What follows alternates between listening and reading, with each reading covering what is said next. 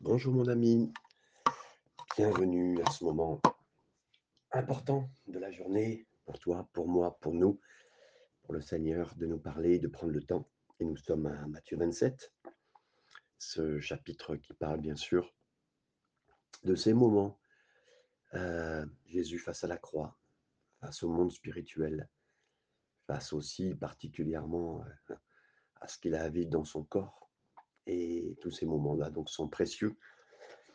Et nous sommes arrivés au verset 44 euh, ce moment où il nous est dit que les brigands crucifiés avec lui l'insultaient de la même manière.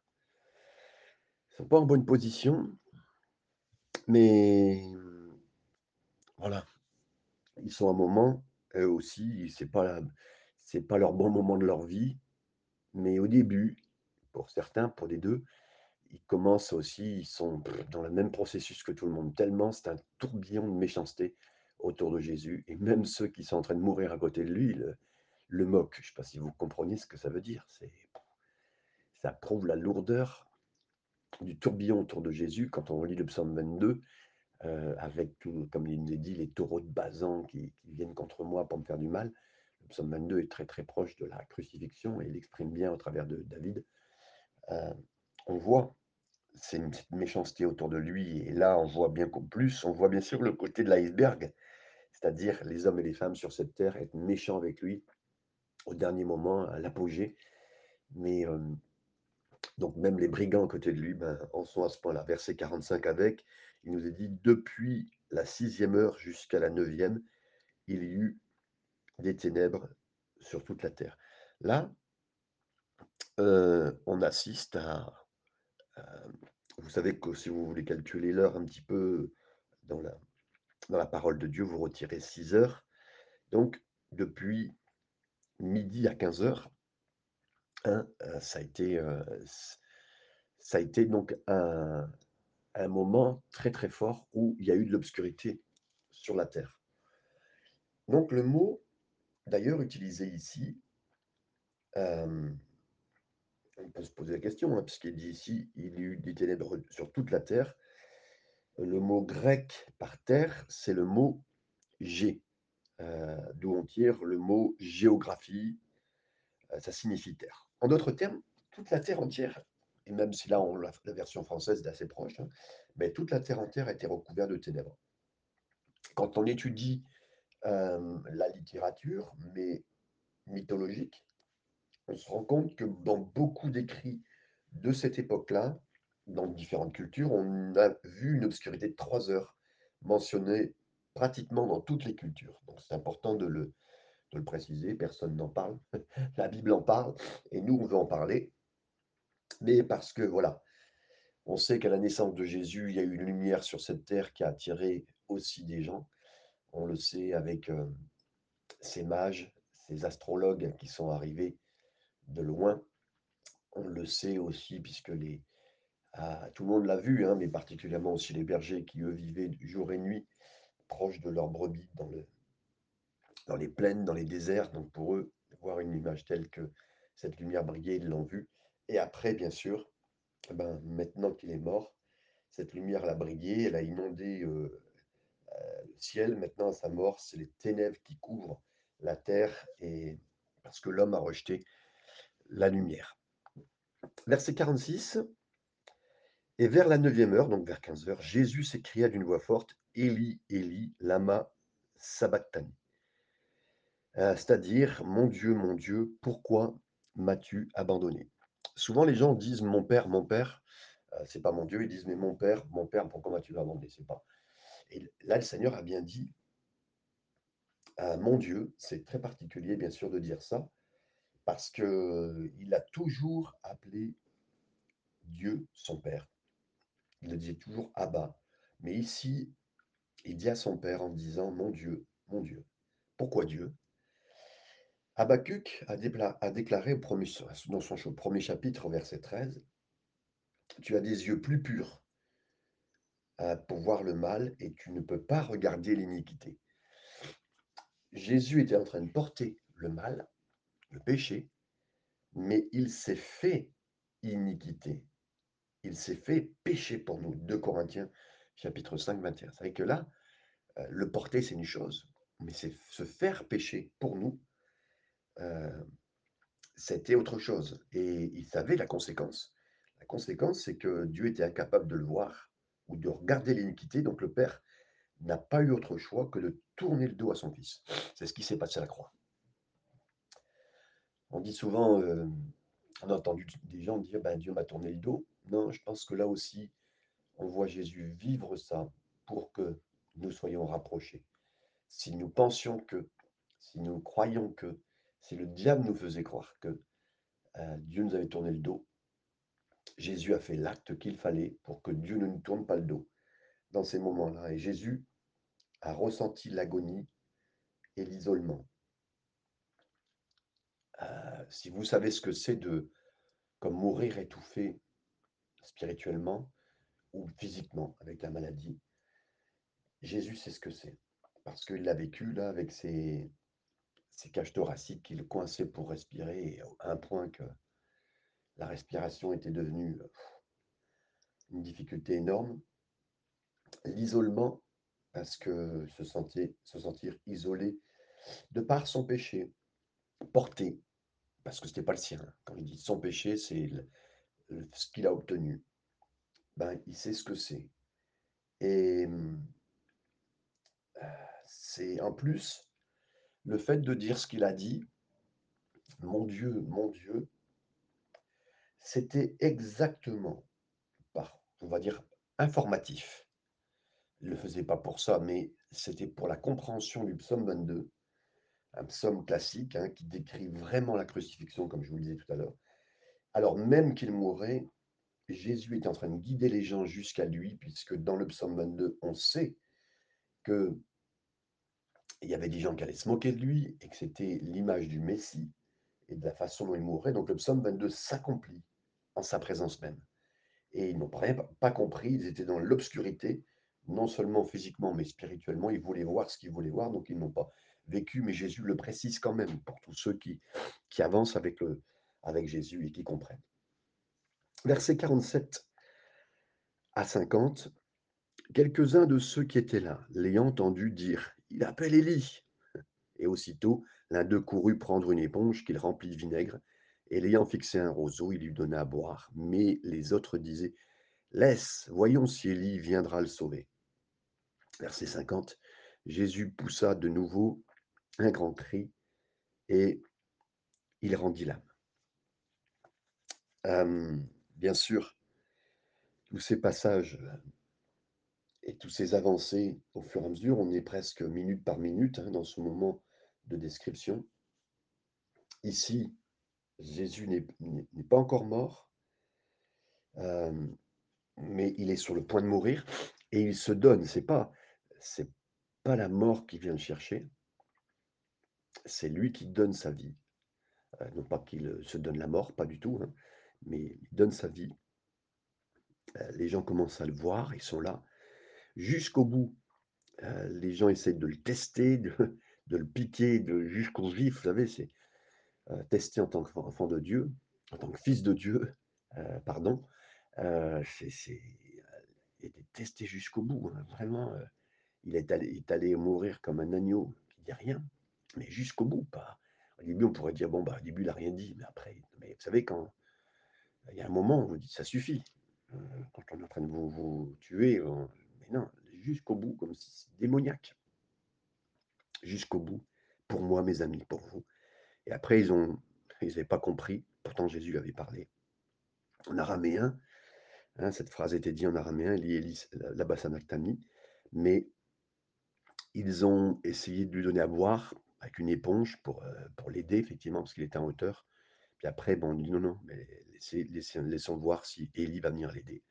Pour eux, ça aurait été un signe, mais bon, vous savez, à, ce point où ils en étaient, même s'ils n'auraient pas changé grand-chose, puisqu'on voit l'obscurité depuis trois heures. Ils se disent, oh ben non, il y a sûrement une couverture de nuages plus importante. Ils ne font pas le rapport du tout. Et Jésus poussa de nouveau un grand cri, c'est, euh, il n'est pas dit ici, mais dans d'autres passages on le sait, c'est tout est accompli. C'était ce qui était dit Je rentrerai pas dans les détails, je préférerais l'étudier avec vous plus au moment où on le verra dans le livre de Jean, si mes souvenirs sont bons. Hem, ah, tout est accompli, c'était la parole que disait un sculpteur, heu, que disait un grand maître de qui concevait une œuvre et qui disait: «Au moment où c'était fini, voilà, tout est accompli» et mes amis, c'est la définition de ce que ce qu'est le christianisme. C'est pas à nous d'accomplir, c'est Jésus qui a tout accompli. On rentre dans ses œuvres, heu, on a à croire en premier, à pratiquer ensuite, mais avant tout, c'est par la foi et donc en fait, c'est Jésus qui a tout fait et donc on rentre dans le travail que Jésus a fait, pas dans le mien. Je rajoute pas mon travail au sien, pas du tout, ça n'a aucun point. Je gagne pas des points, je gagne pas plus de points, heu, je récupère pas de points, c'est pas le point du tout. Non, c'est Jésus qui a tout fait, Jésus qui a tout accompli.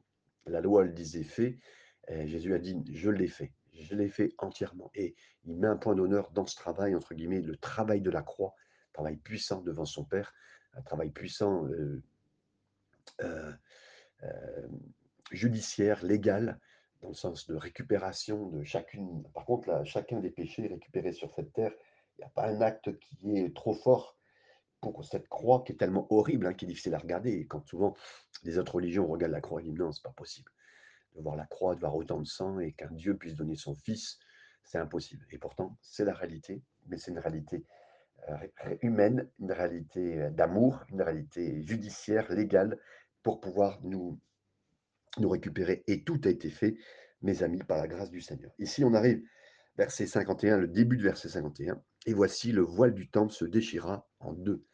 Alors mes amis, pour que le voile du temple se déchire en 2, ce voile qui faisait, hem, heu, si mes souvenirs sont bons, je pense, heu, 15 mètres de long, 8 mètres de haut, l'épaisseur à peu près entre 10 à 15 centimètres, je peux pas vous dire précisément, des fois c'est plus détaillé en pouces, anglais, donc je je connais pas bien les mesures, mais en tout cas, il fallait 300 prêtres pour le soulever et le mettre 300 prêtres et là, il s'est déchiré et voyez bien, heu, ce qui est dit heu, depuis le haut jusqu'en bas.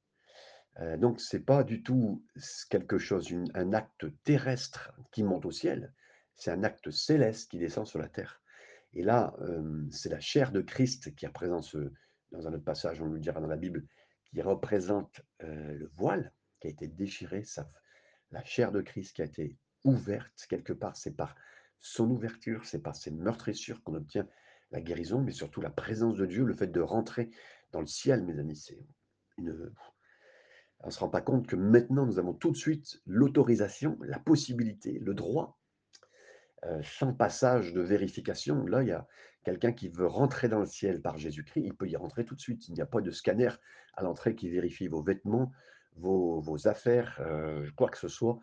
Votre cœur qui est passé par Jésus, il peut rentrer au ciel simplement et sûrement et vous êtes sauvés, mes amis et vous pouvez surtout, à l'instant où je vous parle, vous êtes sûrs, vous êtes sauvés, vous êtes de nouveau en communication avec Dieu le Père et c'est extraordinaire de le lire, de le comprendre. Le voile est déchiré, maintenant on peut aller dans le saint des saints.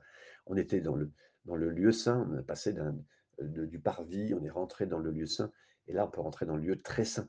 Ce qui pouvait être fait une fois par an par le grand sacrificateur à Yom Kippour, au grand pardon, pour demander pardon pour le peuple et il y avait un intercesseur, le grand sacrificateur qui allait une fois par an, attaché dans, heu, par par par le pied parce qu'on savait pas s'il allait revenir vivant, en parlant de son péché et des péchés du peuple.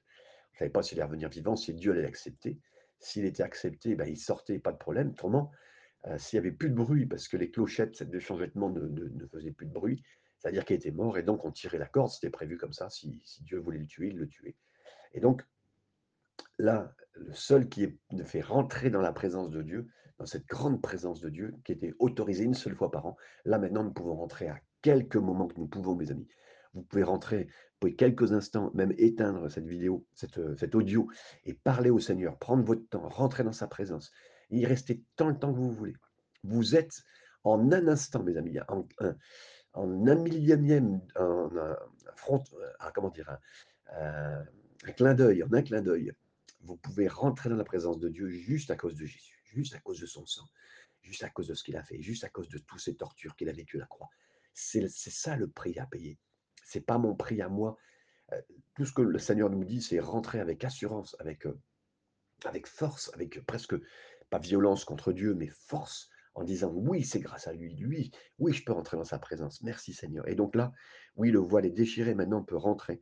Depuis le haut jusqu'en bas, c'est une œuvre de Dieu et là, la terre, elle s'est mise à trembler, les rochers se fendirent, les sépulcres s'ouvrirent et plusieurs corps des saints qui étaient morts ressuscitèrent. Beaucoup de choses à dire. D'abord que la terre a été secouée. Vous savez que dans Exode 19, 18, quand euh, Dieu a donné la loi, la terre a été secouée. Pour dire, avant tout, sur le mont Sinaï, euh, qui que ce soit que tu es, la loi vient jusqu'à toi, tu vas trembler, tu vas être secoué. Et la loi, elle va te montrer qui tu es, ça va te secouer, ça va te montrer qui tu es. Et là, mes amis, qu'est-ce qui se passe? C'est presque l'inverse, le détachement de tout cela. Ça veut dire que maintenant, de nouveau, la terre, elle tremble parce que la loi, elle est accomplie. Donc, comme s'il y avait ce dégagement euh, de, ce que je venais de vous dire, euh, de ce que la, terre avait tremblé pour montrer à un homme et une femme qui il est. Mais là, il y a ce dégagement. Première image au niveau de la loi et de son accomplissement. Deuxième image, si certains euh, rochers ont été fendus, ça nous prouve bien qu'à la croix de Jésus, même le plus dur, celui qui vient vraiment la croix, et c'est pour ça que je parle à tous les prédicateurs, prédicatrices, entre guillemets, vous parlez à des jeunes, à des enfants, à des adultes, vous parlez de la croix, ayez confiance dans une puissance particulière de la croix en la décrivant, de ce qu'elle va toucher, de ce qu'elle va amener, une puissance spéciale. Et la croix doit être prêchée, mes amis. Christ crucifié, euh, c'est pas simplement dire à chaque fois la croix, la croix, la croix. Hein, c'est pas le point. Euh, c'est parler de l'état d'esprit de la croix, de donner sa vie, de ce que Jésus lui-même d'abord a donné sa vie, de l'implication de ça. Et toutes ces implications, donc en en parlant, ça touche, ça brise, et ça brise même les, rochers les plus durs, et ceux qui se sont endurcis avec les années, ou qui sont, qui nés durs avec une situation, un problème, qu'importe, tout peut être brisé grâce à la puissance et à la présence de Jésus, notre Sauveur. Ici, euh, il nous est dit euh, que plusieurs corps des saints qui étaient morts ressuscitèrent. Euh, il y a un mot qui est donné différemment. Euh, je, crois que, alors d'abord je vous précise, je crois qu'effectivement, puisque les rochers, puisque des pierres ont été déplacées, puisqu'il y a eu un tremblement de terre, je crois qu'effectivement, dans les cimetières, et je remercie Dieu pour tous ces passages où on parle de cimetières et de morts, parce que euh, travaillant dans ce domaine, donc je suis plus, à même de sentir la, chose. Et vous savez, des fois, il y a des, mou des mouvements, des, terrains qui bougent beaucoup dans les cimetières et les concessions des gens, c'est un peu compliqué. Ils, attaquent un peu les, municipalités par rapport à ça. Mais là, on va dire que c'était un mouvement tellement spécial, mondial, euh, la terre entière. Je ne sais pas si c'est la terre entière qui a bougé. Mais en tout cas, à cet endroit-là, et beaucoup des, sépulcres se sont ouverts, des tombeaux se sont ouverts. Il euh, faut le faire parce que quand on voit les pierres tombales, je peux vous dire que j'en ai porté beaucoup, euh, pour que ça s'ouvre et qu'on voit des choses, c'est particulier. Donc là, des corps des saints qui étaient morts, ils sont apparus. Je crois premièrement que oui, c'est ce qui s'est passé. On a vu des morts, en tout cas, euh, des portes de, des tombeaux s'ouvrir, donc de nouveau voir les morts. Certains peut-être momifiés, certains fraîchement morts. Bon, au bout de 3-4 jours, c'est plus très beau. Hein je vous le dis, mais voilà, on a revu des morts et ça a été très spécial de voir cela. Le séjour des morts est en train de trembler et je crois que euh, les gens sont vraiment ressuscités, comme la Bible dit, comme on le lira dans un autre passage d'un Corinthien pour dire que plus de 500, euh, euh, beaucoup de morts ont, ont, sont, sont ressuscités au même moment que Jésus est ressuscité lui-même. On a vu des gens qui étaient morts depuis 10 ans, imaginez. Euh, de, nouveau être là, alors donc ça a été incroyable. Je pense que ça, ça fait partie aussi des points qui ont dû euh, toucher les gens à devenir croyants, en plus de la résurrection de Jésus, qui était la première chose. Mais la résurrection de Jésus, c'est le premier, c'est le prémisse. Bien sûr qu'il y avait des gens ressuscités avant, puisque Jésus avait resté au moins deux personnes, euh, trois personnes.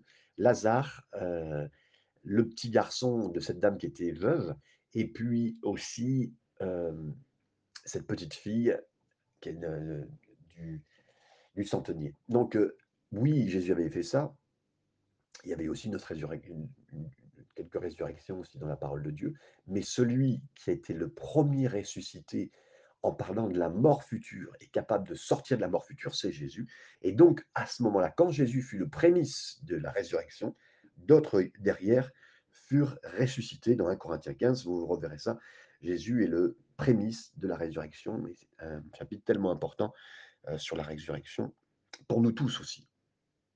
Donc, euh, les sépulcres se sont ouverts, les corps des saints ont été visibles, euh, et puis sont le, mot, en fait, c'était pas ressuscité comme on le voit ici, mais plutôt se sont levés, sont, littéralement, ça veut dire apparu. Voilà. Donc, euh, mais qu'importe, en tout cas, je peux vous dire que beaucoup ont été ressuscités au moment de, la résurrection de Jésus. ressuscités, alors qu'est-ce qui s'est passé pour eux? Ils ne sont pas restés vivants éternellement. Après, ils sont remords physiquement, hein, mais euh, Jésus marquait clairement ce passage-là. Verset 53, étant sortis des sépulcres après la résurrection de Jésus, voilà, je vous confirme, ils entrèrent dans la ville sainte et apparurent à un grand nombre de personnes. C'est énorme. Hein. Imaginez que vous revoyez quelqu'un qui est mort depuis il y a dix ans et que vous le voyez, je peux vous dire que, il y a des gens qui ont dû pleurer de joie. Et puis, euh, et comme c'était nombreuses personnes à cette époque-là, et tout ça a dû être lié. Trois heures d'obscurité, des, des, tremblements de terre, euh, la croix de Jésus et tout ce qui s'y est passé. Euh, Jésus était un, rabbin très connu, un petit peu différent des autres, mais voilà. Ça, non, les gens ne pouvaient lier l'histoire qu'avec lui. Et on peut comprendre que beaucoup ont été impactés, touchés. Verset 54, le centenier et ceux qui étaient avec lui pour garder Jésus, donc centenier, personne, un, capitaine qui gère à peu près 100 personnes, euh, ayant vu le tremblement de terre et ce qui venait d'arriver, furent saisis d'une grande frayeur et dirent assurément, c'est sûr, cet homme était fils de Dieu. Ce légionnaire, habitué à tellement voir de sang, il a vu un tremblement de terre, il a vu la façon dont Jésus est mort, il dit c'est sûr.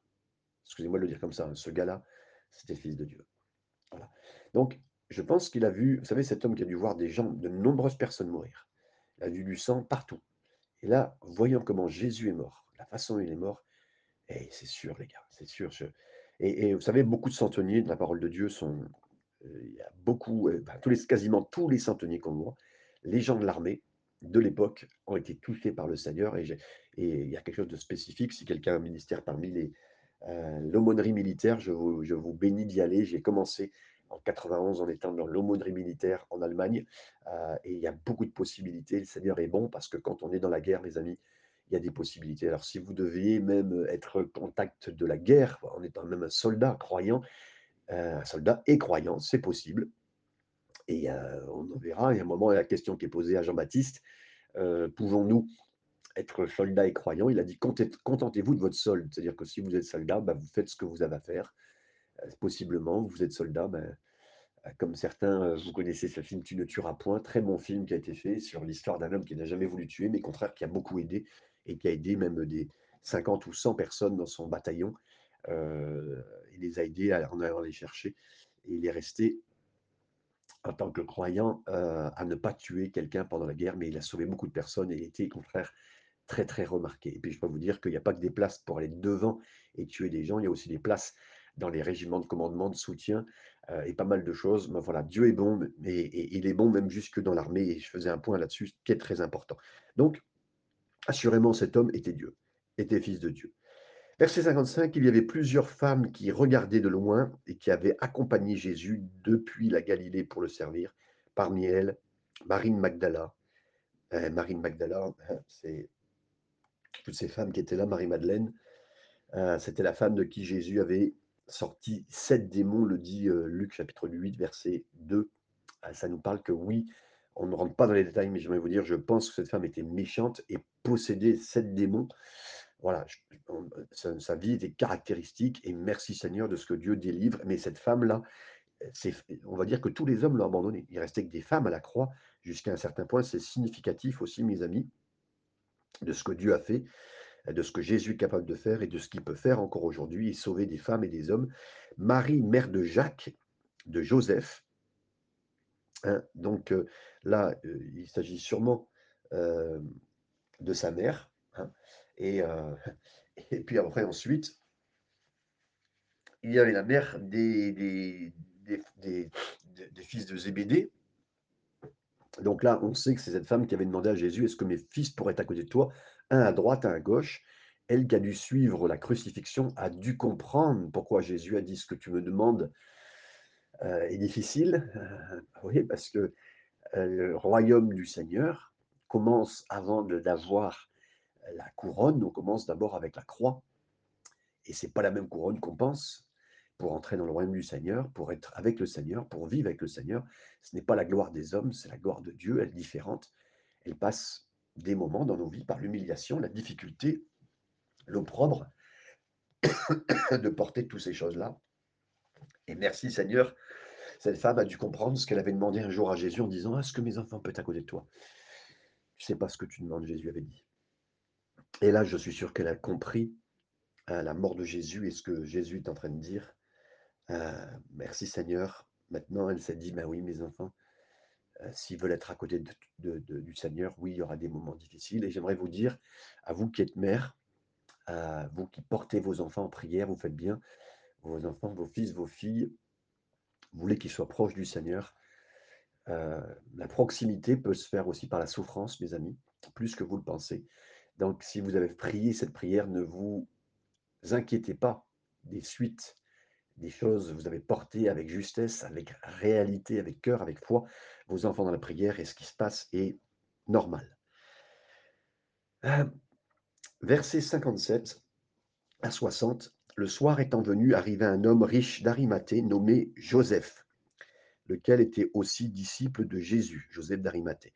Il se rendit vers Pilate et demanda le corps de Jésus, et Pilate ordonna de le, de le remettre.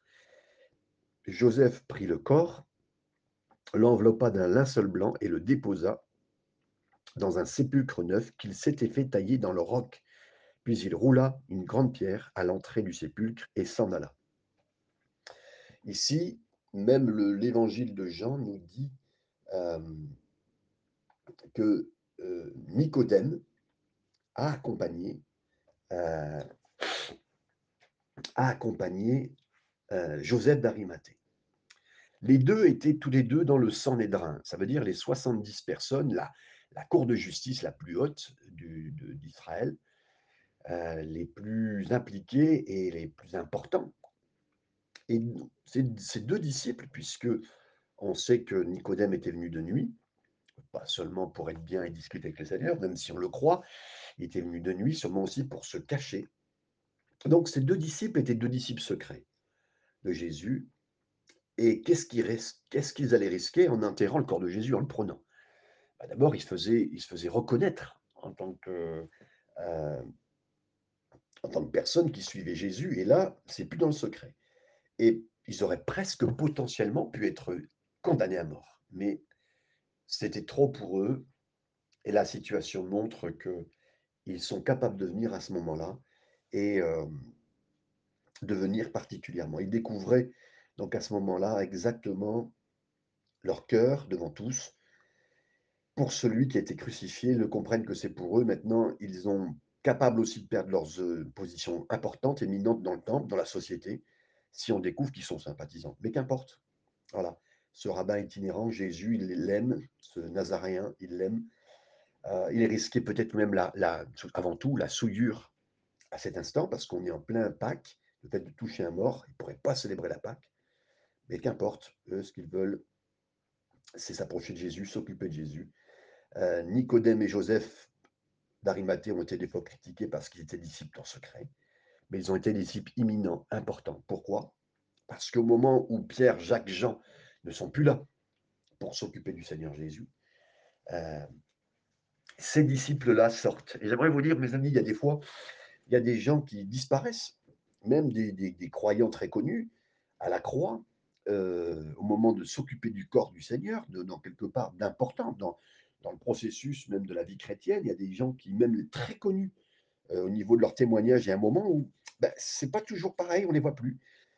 Et j'aimerais dire à des gens qui n'ont pas eu toujours l'impression de faire grand-chose pour le Seigneur, euh, vous marchez peut-être pas souvent sur l'eau comme Pierre, vous ne guérissez pas beaucoup de malades, ou pas du tout, euh, des lépreux dans ces derniers temps. Hein.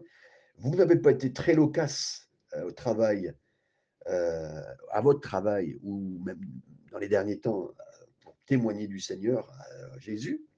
Et regardez comment Joseph et Nicodème ont eu leur chance de le faire. Euh, très franchement, je pense que parfois les disciples secrets sont ceux qui brillent vraiment.